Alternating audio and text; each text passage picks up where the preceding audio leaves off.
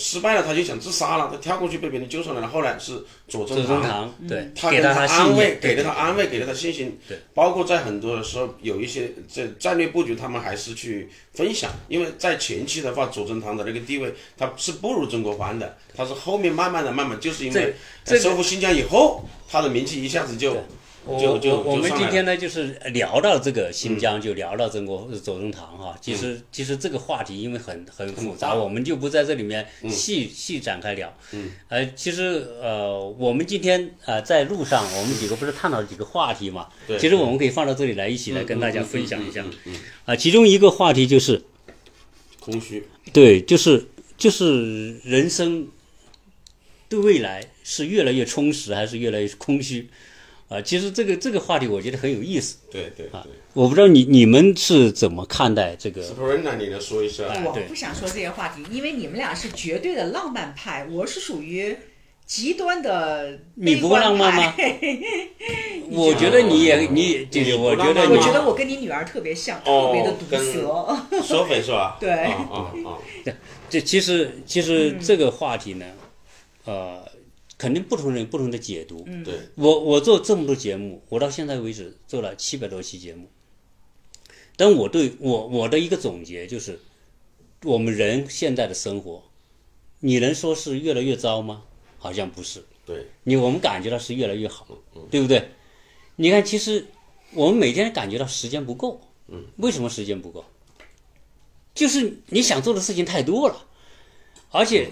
你想做的事欲情望太多。是让你会快乐的事情太多，但是呢，你发现你时间就是二十四小时一天。你看，你刷刷手机，我我其实随便拎出一个人来，一天可能刷两个小时都对，至少两个小时。那不过分吧，对吧？就很多时候你只能说这点时这这点时间里面你要做的事情太多啊，所以你能说生活我们的生生活会会会越来越不好吗？其实我们都觉得我们生活越来越丰富，对吧？那那那你觉得这个这一？但我个人觉得哈，啊、从眼当下来说，我们都活得很快乐，嗯嗯，几乎每个人都觉得很快乐，很有盼头，很很多享受的东西。嗯，但是如果你拿到长远来看，其实大家都充满忧虑。你有没有这种感觉？对，啊，就我昨天，你看昨天我们爬山吧，我们爬到顶上，那下面有个人在烧垃圾，你知道吧？对。他昨天我们那个地方哦是您说那二二音，中间是一个狭一个狭长的地带平地，两边是山，其实等于说它的空气是不会流动的。不会流通的。不流通。然后让我们爬山的时候，有个老头就在那烧垃圾，他那个垃圾里面呢，就包括各种各样的塑料，他一烧之后，那个燃那个所产生的这个气体啊，那种塑料的那种那种对人很很很难受的那种气体，就在这个山谷里边。我们我一直爬爬到快到顶的时候，我还闻到那个塑料的味道。嗯，那想想，这个这个人类在干嘛？其实我们所做的任何过程都是创造垃圾的过程，对，我们一直在创造垃圾，没错。是吧？但是当你想象我们今天这么快乐，是以什么为代价？ 是以不断的产生垃圾为代价的。也是，也也也也可以这样说，是的，这个这个东西。你说这个人是活得好还是不好，还是空虚，还是怎么说？这个这个，我觉得您刚才说的确实也有道理。其实我们每每个人每天，为什么会觉得，就是我我我这两天你有没有发现啊？我晚上是很多，你发现没？嗯。就是这两天，其实这这几天，其实我的工作其实是非常重要的一个工作。我这几我这段时间就是要有一个比较重要的投标，还有两个很重要的事情在做。但是我又不可能放弃这次旅途。我觉得工作的事情，他肯定在每个阶段有很多东西去做。但是我觉得，既然结伴而行的话，我们就要放弃这些东西。我觉得人生做任何东西，它一定是有得有失的。当然，我不是说我来了这里就会失去我的工作或我的项目，我不是这样认为的。就是我们每天所面临的东西啊，我不知道 s p r i n e 有没有这种感觉？可能你你会会会会在这一方面会会更加轻松一点。我我是确实是有很多。很多事需要去处理，而且每天的信息量是非常大的，非常大的怎么去处理这种事情。但是我觉得，其实这就是一种生活，你怎么理解你生活跟工作的这种关系？你你对这一块的这种它的那种平衡度怎么怎么去把握？还有一点，我们现在所面临的这种信息太大了，非常非常多。就是您刚才说手机两个小时，两个小时刷手机啊，我感觉我不止，因为每天的信息量很多，工作的信息量、外界的新媒体的一些信息量和我们要学习的这种信息量，还要不断的去学习的这种信息量，人的这种头脑，我觉得我我很们难很难你去看，其实我们很多时候啊，就往往内心有一种有朦胧的一种感觉，嗯，就是说我们现在的人哈、你看事业有成的人，都是那些能力很强的人，嗯嗯对吧？嗯。那其实这些人，你觉得这些事业做得很大的人，到底他是充实还是空虚？我认为大部分应该是空虚的会多一点。但这里面就取决于说你怎么去界定什么是对充实，什么是空虚对，没有标准答案。没标准。没有标准答案，但是但是每个人有自己的理解。我我个人的理解就是，其实呃，人我们越商业化，嗯，其实人是会被呃你的所有的精力，大部分精力都放在对外，嗯，所谓对外就是跟跟外界竞争，嗯，对吧？这种竞争压力之下，哈，我们都要展现我们自己的竞争力。所以你看，这些包括那些事业做得很成功、做得很大的人，其实他百分之九十的甚至更多的精力都是拿在跟外界的竞外争。界交往，嗯，这这是一个问题，因为你你把所有精力放在跟外界竞争的时候，其实我们内心就会变得缺乏。其实我说我感觉到的空虚是，就是我们有没有一个自己内心世界？这个内心世界，其实这一点我我我我的节目当中，我发现得到越来越多的人认同，就是什么呢？其实其实我们我们现在的这种呃，由于我们跟自己内心的交流其实很少。这个很少，包括时间上，我们很少，环境上没有这样一种氛围，让自己跟自己交流。比如说你有很多人说，呃，现在很多人修炼、独处啊、静坐啊，什么这个冥想，其实这些，其实真正能够持续去这样去做的人，我相信是少之又少。少之又少，对，是不是？可以，比如说自己静下来，自己跟自己啊、内心交流啊，这是一个方面。第二个方面，其实由于我们现在这种社会竞争里面，我个人觉得，呃，功利主宰了我们整个社会的主旋律。对，我不知道小夏认不认同啊。那这种情况之下，就意味着什么？意味着什么呢？说，呃，我们在做一个事情的时候，这因为我们三个人都是有小孩，而且我们三个小孩都差不多大。 其实是的，其实你会发现，你说小孩是让他放养，让他自然成长，还是家长要去他有一定的引导？这个也没有标准答案。有些小孩家长不管，人家也对也也很棒，对嗯吧？也很优秀，成绩很好，考很好的大学。有的你家长天天管着他，他也没有像你想象的那么好，对对，是不是？但是这里面有个问题，就是说，就是我们对于小小孩的心智的健全里面，其实在现在这个环境之下，我认为是不容易变得健全的，啊，原因就是因为这种功利的环境之下，小孩从小就知道我要去竞争，对吧？我竞争才有机会，我竞争才有，才有才有获获得资源，我才能胜出，啊，我不竞争就我就会我就会怎么样？所以这种情况之下，当小孩想做一件什么事情的时候，你会发现，很多家长会先问你干嘛要做这个。比如说，小孩说：“我喜欢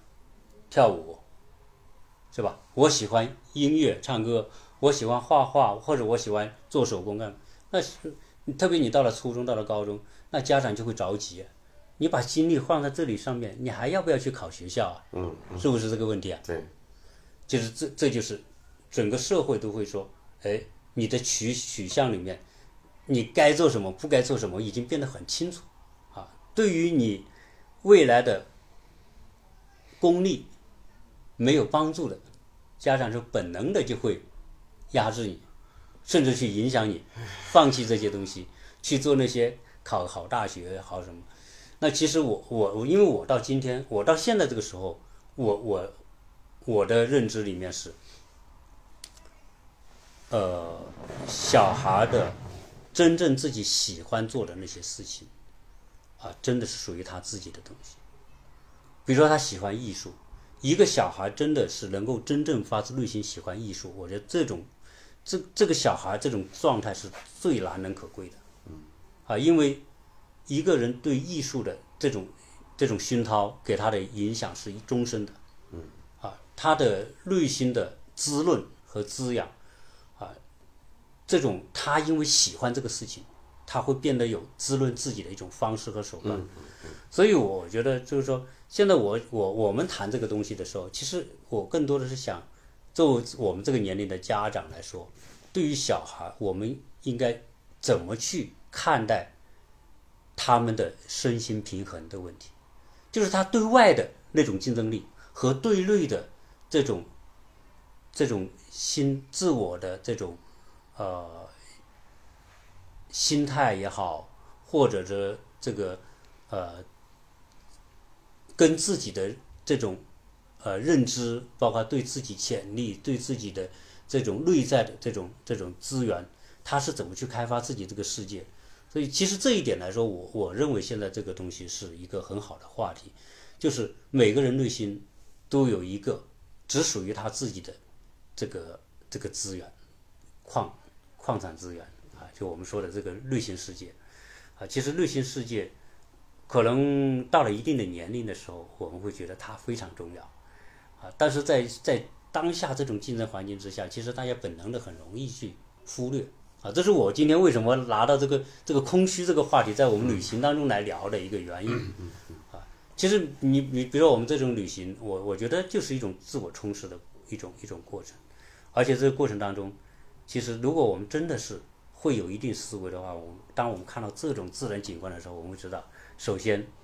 人是多么的渺小。嗯你看我们看到当说然是的那个大峡谷哈，我们看到这种群山，这可能是多少亿年，甚至多少十亿年所造就的这样一种状态，地地质地貌，对吧？但是我们人活多久？啊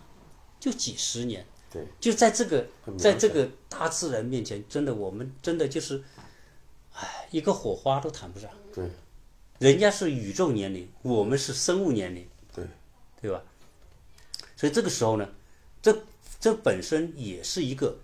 去通过这种大自然去去认识自己，嗯啊，自己的有限。所以我一直认为说，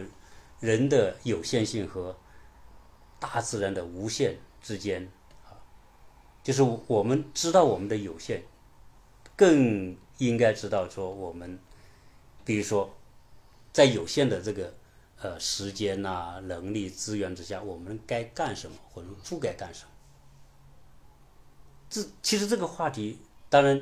可能小孩一下子是不会理解的啊，但是但是，比如我们有机会带小孩旅行的时候，其实在这过程中去探讨这些话题，可能他不一定马上能理解，但是其实这些东西对他的这个，我觉得记忆也好，对他思维都会有很多潜移默化的作用。这不用去他去理解啊，他你已经这言传身教的传染给他了。你看 Jackie 今天在车上五个小时，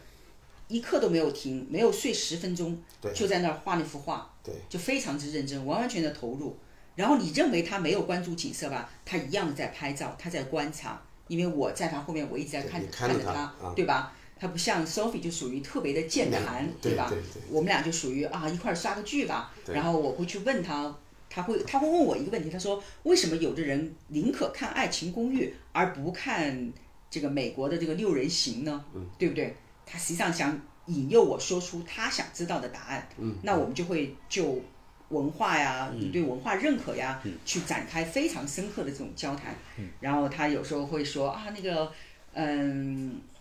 哎，另外有些不不适合在那个家长面前说的，我就替他保守秘密吧。 对，总而言之，我就是想说，呃，你刚才了叔说这么大一堆，其实又回归到了了叔特别擅长的话题，比如说教育，对吗？如何教育子女？比如说成年人的空虚，我们说成年人为什么空虚？我们所谓的空虚，并不是指他物质上没有满足，反而是要物质上一个欲望接着另外一个欲望的满足，使得你的内心更加的空虚，对吗？无非房子更大嘛，车更豪嘛，车豪不够你就买更更更牛逼的车牌牌照嘛，对不对？这这些就是没有人去其告实诉你如何去花钱，如何去用这个钱来去买你的体验。更多的人是在说挣钱，挣更多的钱。可是真正花钱才是有艺术的东西，才是更加对我们来说有价值的东西，对不对？对，其实其实你刚才讲这个这个呃这种这种情况，嗯，就是我是想，什么叫空虚？什么叫？其实本身我首先还是没有标准答案，但是我觉得还是有个认知，就是说，当你能控制自己，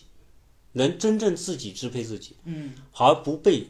你不被周遭的对环境所裹挟你，就是很多时候就是说你不想做的事情，你不得不去做，其实说明这件事情你不在为自己做，你都是在为周围的环境在做这些事情。对吧？如果真的我放得下，比如说啊，Allen，你一年做那么多高端项目，对吧？做那么多设计的、装修的项目，如果哪天你会说这个一千万的项目，老子今天要就要去旅行，你们要找我做，你等我旅行回来，我跟你谈。牛逼，要不你就找别人做，我我为了这趟旅行，我愿意放弃这一千万的，我觉得这叫境界，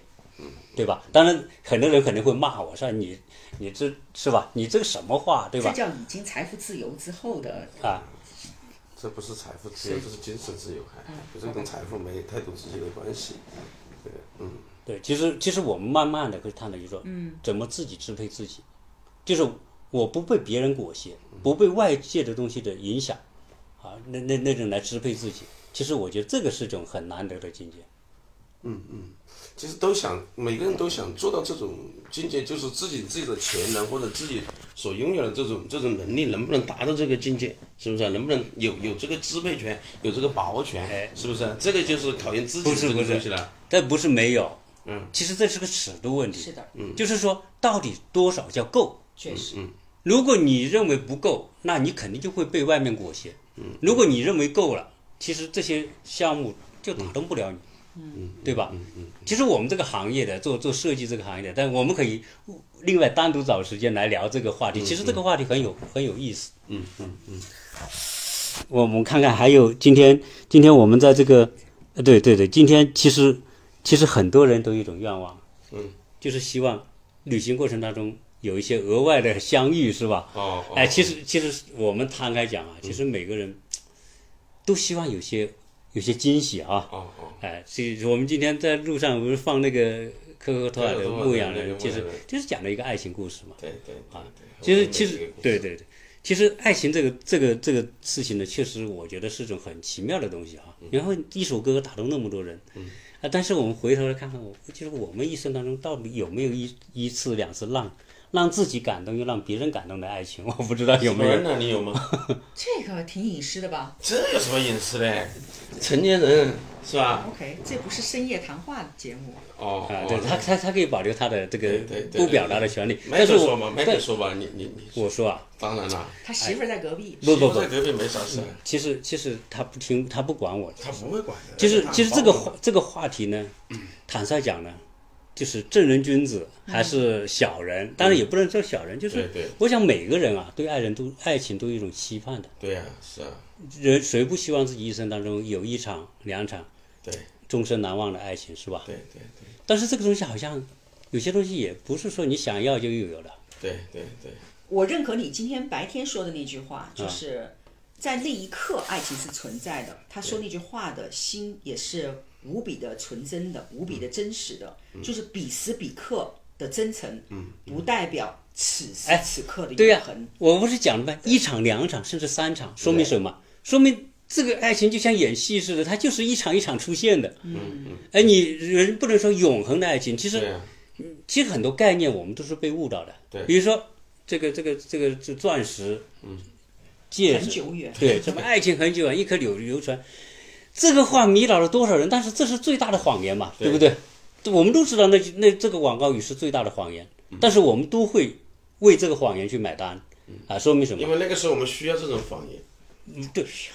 不不是不是那不个时需候要一，定需要，哎你肯定需要。当你在那个状态下，对在彼时彼刻那个状态之下，哪怕不是可真实能的，你都需要。可能是一年，可能是两年，可能是半年，哎，可能那个时候在你心目当中，那个爱情就是占据你百分之九十九。对对对对对，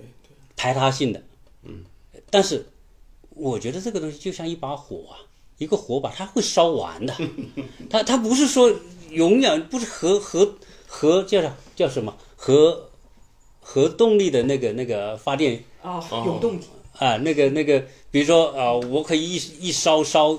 烧永恒的核动力。五十年，烧一百年，不是啊，你跟柴火你一烧就烧，其实爱情就是一把火嘛，是吧？啊，对好，但但是但是我觉得，哎，其实现在的人，我觉得离爱情越来越远，是不是？爱情这个东西呢，我觉得从不同的年年龄年龄阶段，他对爱情的理解是不一样的。我们不是说太大啊，在二十多岁的时候，十几多岁的时候，那个时候我觉得他其实他是一种被需要的一种这样的感情，它不是爱情。我觉得就是说，那个那个，我跟你讲，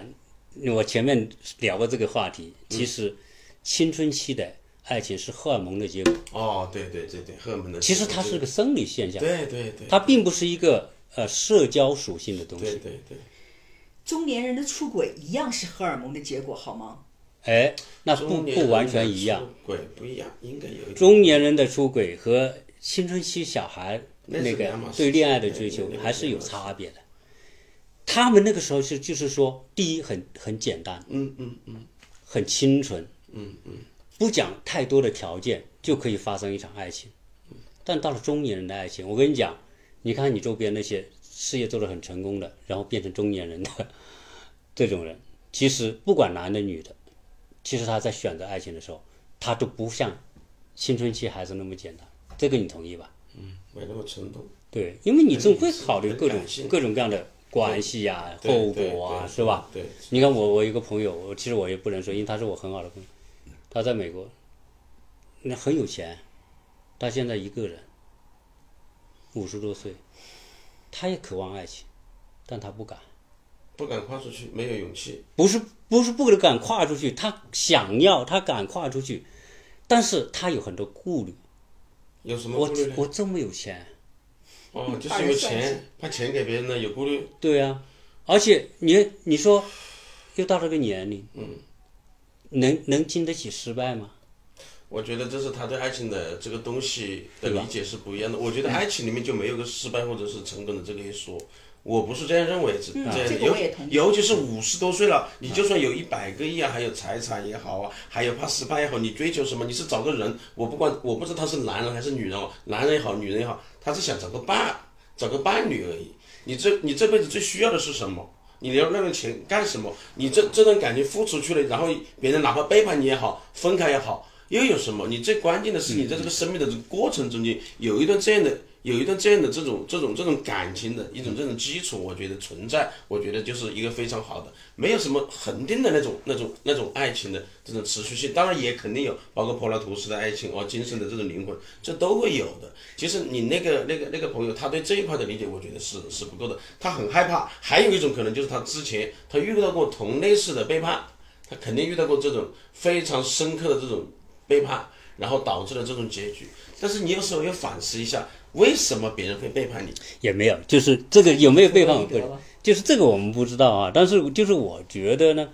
这始终是就是中年人和小孩子之间，它是有有差不别的，一样，不不一样，肯定是不一样的，理解不一样。哎，其实其实我我们不是在在做一个这个规划，就是做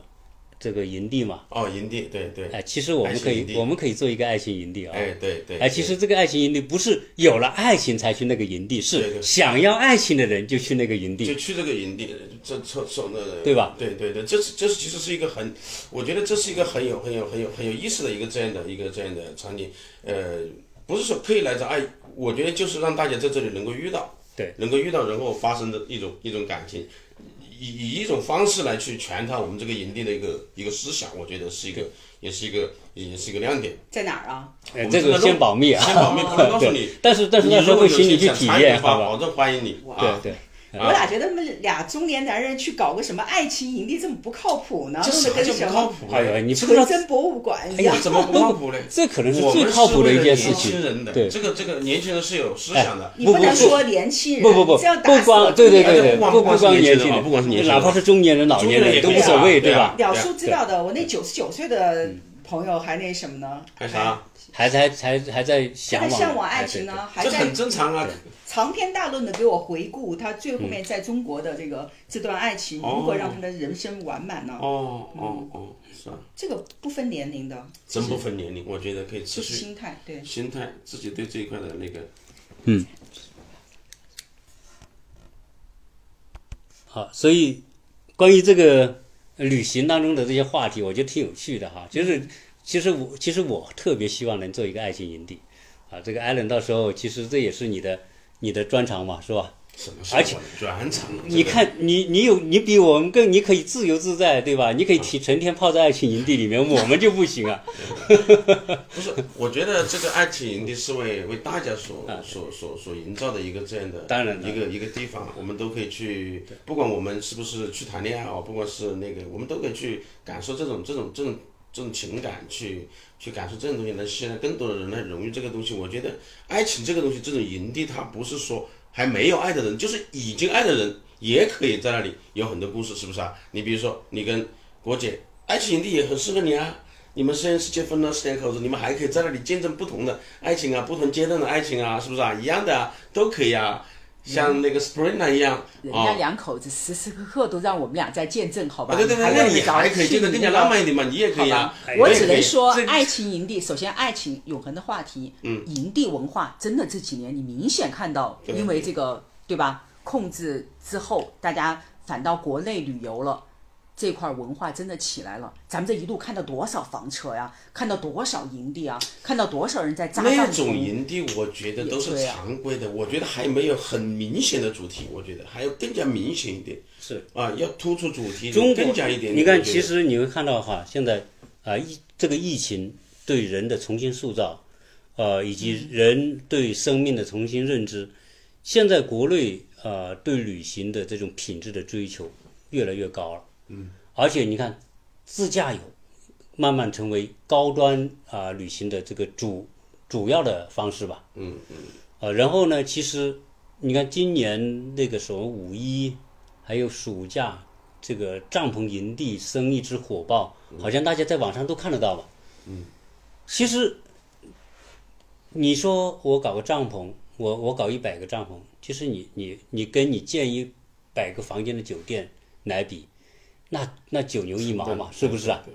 但是哎，就是它成本虽然这么低，但是还很多人趋之若鹜啊，很多人就需要这这一份浪漫啊。对啊，对吧？啊，所以其实这个爱情是属于自己的。我们讲的，呃，很多东西什么叫空虚？你事业成功不等于你就很充实，对。但是呢，有一场属于自己的恋爱、爱情经历，我觉得这是自己一生的财富，对吧？对对对。哎，你你你凭什么？你干嘛皱眉头？我没有皱眉啊，你不要以为我哎呀非常的我那说个哎到这爱个情这个东西就排斥啊，啊，对对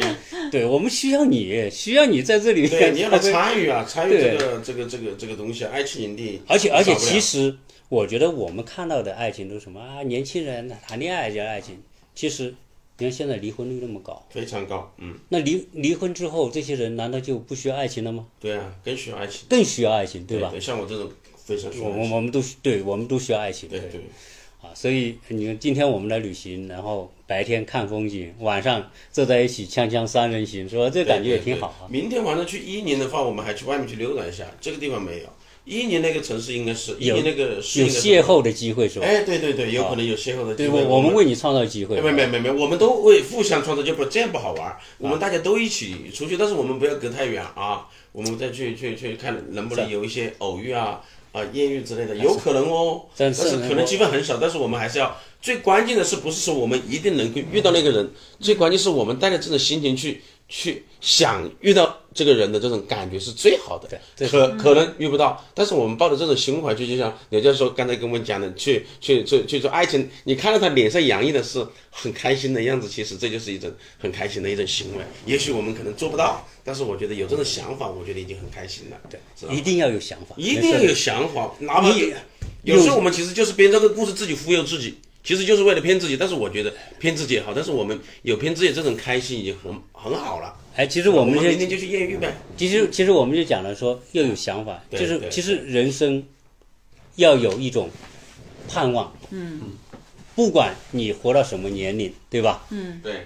我觉得这种盼望的能力要有对对啊，对就是对，这个很多时候不一定是说这种盼望是一定是好像啊、一定能唾做手到可得，对吧？嗯，你是需要做一定的这个，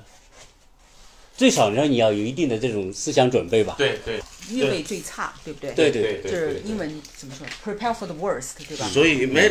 麦克他学得很很很很很潇洒，我觉得他活得很自我，就是这样的。我觉得他保持了一种非常很好的这种这种工作情绪，所以他跟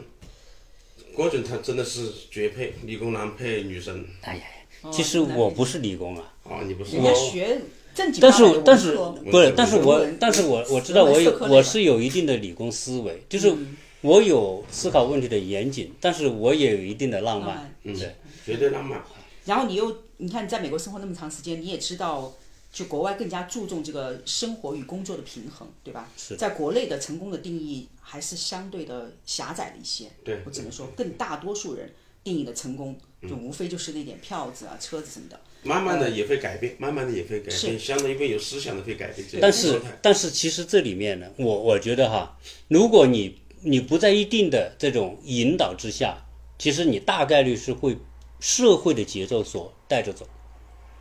你想从社会节奏中脱离出来，其实是其实是越来越难。嗯，就是我们刚才讲的嘛，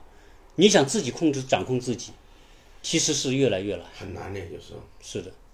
我不这么想，我总觉得改变这个社会很难，但改变自我是一小步一小步做成的。 Sabrina 在这一方面做的，嗯我觉得不是一般的人，他的自控力非常强。嗯，我感觉你的自控力很强，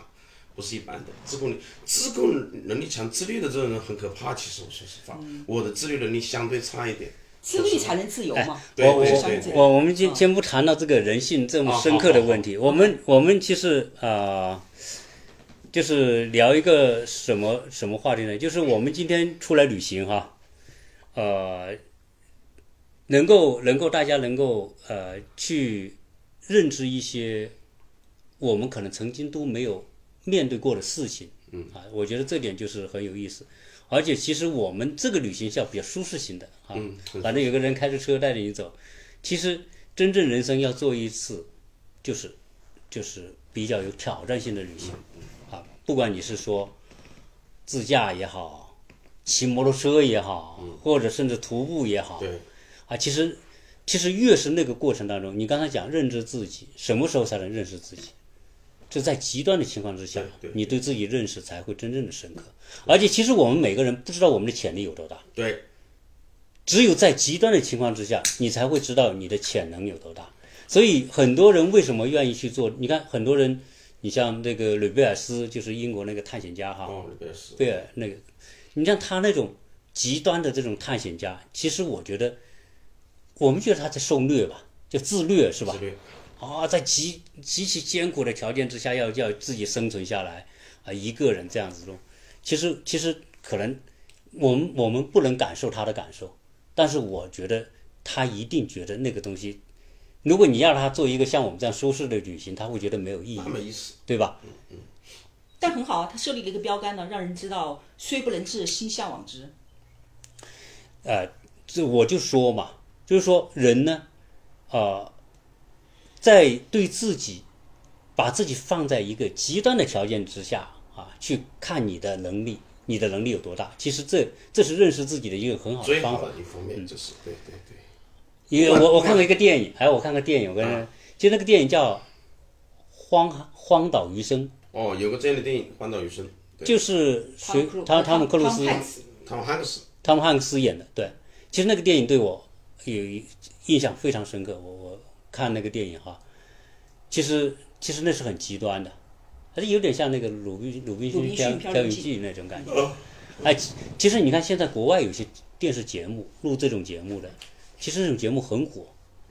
啊，就一期几个人在一个荒岛哈、在没有就给你几个最基本的条件，然后你要生存多长时间哦，，那个很难。啊，那个那个其实其实现在哈、你看现在有很多人自己都可以做这种节目，对啊，但是其实我们你要要去做这种挑战挑战不容易，比如你要自己取火，自己取火，而且我我我有几次我就教我的小孩子，我说我我们每个人学会就是在没有火的情况下自己生出火来。嗯，你看现在谁会干这个事情？你说哪有什么说不能得到火的情况呢？随便哪都能得到火嘛，是吧？火柴、打火机啊，什么什么都有。但其实有时候你在极端的情况之下，火就是你生存的根本。你没有比如说火嗯你就不真能的去生了一存。个岛上，嗯，什么都没有的时候，没有打火机的时候，你一定会有办法